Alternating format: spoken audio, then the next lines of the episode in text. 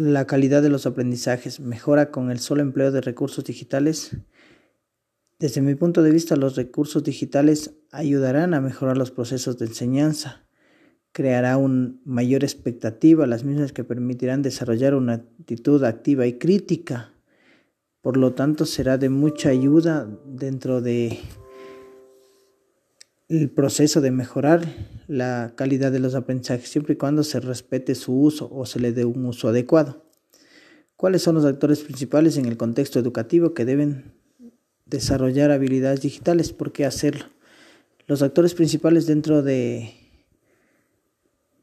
el contexto educativo vienen siendo los docentes, los estudiantes y los padres de familia, eh, los mismos que pueden aportar con cada una de sus responsabilidades en un manejo adecuado de lo que serían eh, estas habilidades o el desarrollo mismo de las habilidades.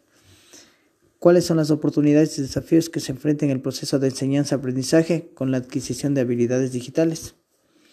Si bien es cierto, eh, al tener o adquirir habilidades digitales, eh, las oportunidades y los desafíos eh, pueden aumentar, ¿no?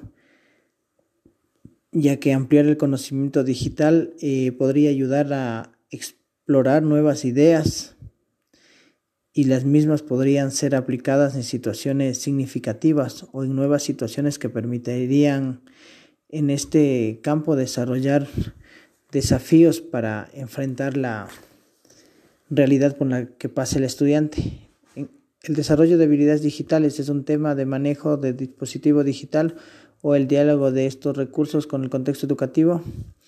El dispositivo como recurso y las diferentes actividades que realizan en el contexto educativo se crean las necesidades en cualquier ámbito. Entonces, se hace también necesario eh, no solo un desarrollo, sino un manejo de todo esto para enriquecer el contexto educativo y de esta manera mejorar significativamente la participación y la actuación del estudiante dentro de su desarrollo.